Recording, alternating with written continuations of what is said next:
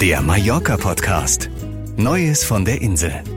Es ist im Moment nicht ganz einfach, den Überblick über die Lage und alle geltenden Corona-Regeln zu behalten. Wir haben für Sie die Themen sortiert und sagen Ihnen, was auf Mallorca gilt und was bei Reisen nach und von Mallorca zu beachten ist. Ihre Briefe an die Redaktion haben wir im Gepäck und auch wieder einen interessanten Fernsehtipp. An dieser Ausgabe sind beteiligt Katharina Vianten, Marco Bonkowski und Björn Kaspring.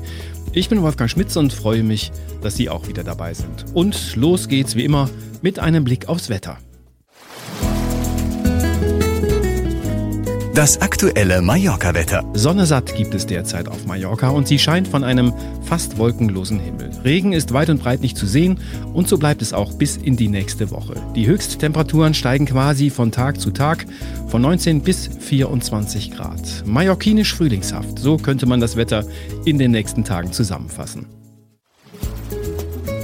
Das Neueste von Mallorca.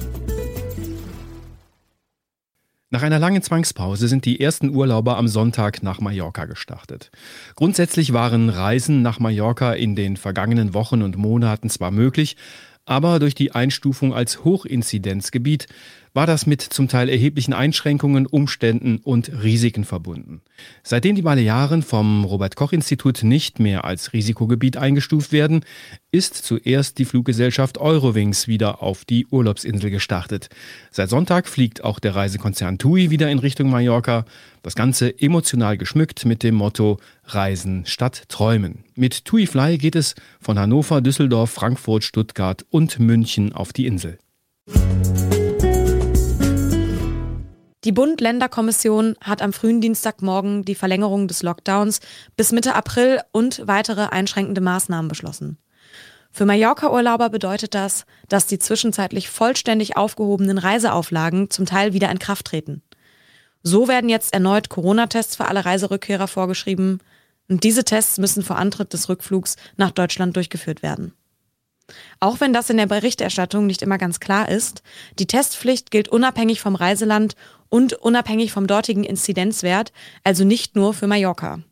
Und sie gilt für alle Rückkehrer, also auch die, die bereits unterwegs sind. Speziell für Mallorca wurde beim Corona-Gipfel auch über eine erneute Quarantänepflicht für Reiserückkehrer gesprochen.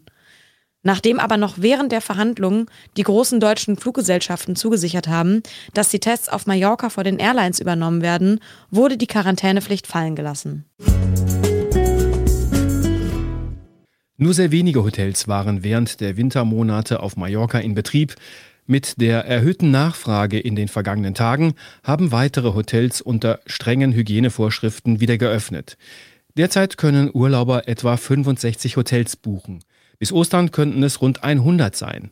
Das wären zwar nur knapp 10 Prozent aller Urlaubshotels auf Mallorca, aber auch in den Jahren vor der Pandemie waren in der Vorsaison zwischen März und Ende Mai nur wenige Hotels geöffnet. Nach der Neuregelung der Reise- und Rückkehrauflagen für Mallorca-Urlauber könnte das Buchungsaufkommen wieder nachlassen und das wiederum könnte Auswirkungen auf die Anzahl der Hotels haben, die jetzt tatsächlich öffnen. Auf Mallorca galten bereits und gelten weiterhin strenge Auflagen zum Schutz vor Corona. Bei der Einreise muss ein negativer PCR- oder TMA-Test vorgelegt werden.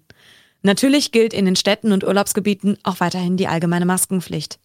Lediglich am Strand können die Masken abgenommen werden. Für Restaurants und Cafés gilt ab 17 Uhr eine Sperrstunde und zusätzlich ab 22 Uhr eine allgemeine Ausgangssperre. Nun gibt es eine neue Entwicklung. Anfang März lag der 7-Tage-Inzidenzwert auf den Balearen bereits unter 20. Inzwischen verzeichnen die Inseln aber wieder einen deutlichen Anstieg. Der Wert liegt nun knapp unter 30 Neuansteckungen pro 100.000 Einwohner. Die Balearenregierung hat auf diese Veränderung mit neuen Einschränkungen reagiert. So sind ab sofort wieder alle innenliegenden Gasträume in Restaurants und Cafés geschlossen. Gäste können sich also nur noch im Außenbereich der Lokale aufhalten. Dort gilt weiterhin eine maximale Belegung von 50 Prozent der üblichen Sitzplätze. Darüber hinaus hat die Regierung weitere Einschränkungen angekündigt. Konkrete Beschlüsse fehlen noch, aber es wäre denkbar, dass die Lockerungen im Einzelhandel zurückgenommen werden. In den Hotels auf Mallorca gelten schon längere Zeit durchgängig strenge Hygienekonzepte. Neben Maskenpflicht, Abstandsregeln, reduzierten Belegungszahlen und teilweise auch Schnelltests beim Check-in werden über die kommenden Osterfeiertage zusätzliche Regeln eingeführt. Die für viele Urlauber wohl entscheidende Änderung betrifft die Zimmerbelegung. Zwischen dem 27. März und dem 11. April wird es nur Personen aus einem Haushalt erlaubt sein, sich im gleichen Hotelzimmer aufzuhalten. Diese Regel soll auch für Ferienwohnungen und Häuser gelten. Für Urlauber, die aus verschiedenen Haushalten kommen und sich auf Mallorca ein Doppelzimmer oder eine Unterkunft teilen möchten, wird diese Regel zum Problem. Erste Hotels haben aber bereits bekannt gegeben, dass sie diesen Urlaubern ein kostenloses zweites Zimmer anbieten wollen. In einem Interview mit der Bild am Sonntag hat sich der deutsche Finanzminister und Kanzlerkandidat der SPD Olaf Scholz besorgt über die Reiselust in den Osterferien gezeigt. In der aktuellen Situation würden alle Reisende einen verlängerten Lockdown riskieren. Das könnte sich dann auch auf den Sommerurlaub auswirken, so Scholz. Auch andere deutsche Politiker und führende Virologen kritisieren die am Wochenende gestartete Mallorca-Reisewelle. Zwischen den Ministerpräsidenten wird noch diskutiert, ob die Hotels in Deutschland für Osterurlauber geöffnet werden sollten. So sagte etwa Manuela Schwesig, Ministerpräsidentin des Ostseereiselands Mecklenburg-Vorpommern, dass es nicht zu vermitteln sei, einen Urlaub im eigenen Bundesland zu verbieten, wenn gleichzeitig ein Mallorca-Urlaub völlig möglich wäre. Eine Einigung konnte aber nicht erzielt werden. Es bleibt vorerst beim gefundenen Kompromiss und den Appellen, über Ostern nicht zu verreisen. Weder in deutsche Urlaubsgebiete noch nach Mallorca. Unmittelbar nachdem Mallorca vom Auswärtigen Amt nicht mehr als Risikogebiet eingestuft wurde, hat ein regelrechter Ansturm auf Mallorca-Buchungen begonnen. Viele wollten so schnell wie möglich wieder auf die Insel und nicht auch nur einen Tag länger warten. Marco Bonkowski. Die Urlauber, die einen der heiß begehrten Plätze in den ersten Ferienfliegern am letzten Sonntag ergattert haben, platzten vor Stolz und Freude und teilten diese sofort in den sozialen Medien. Alle anderen sind entweder neidisch oder beklagten die Verantwortungslosigkeit. Zumindest ist das das Bild, was seit ein paar Tagen in den deutschen Medien vermittelt wird. In Wahrheit ist die Zahl der Mallorca-Urlauber derzeit noch sehr gering. Knapp 1000 deutsche Urlauber sind in den ersten Tagen nach Mallorca gereist. Urlauber aus anderen Ländern, etwa aus Großbritannien, bleiben aufgrund von Reiseverboten, die mit hohen Geldstrafen verbunden sind, noch aus.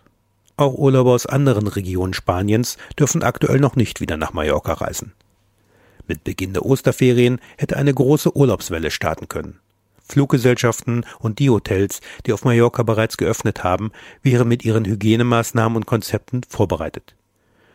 Nun, da die Bundesregierung die Auflagen wieder leicht verschärft und die Appelle an Urlauber und Reiseveranstalter gerichtet hat, wird insgesamt mit nur etwa 4000 deutschen Touristen in den nächsten Tagen gerechnet.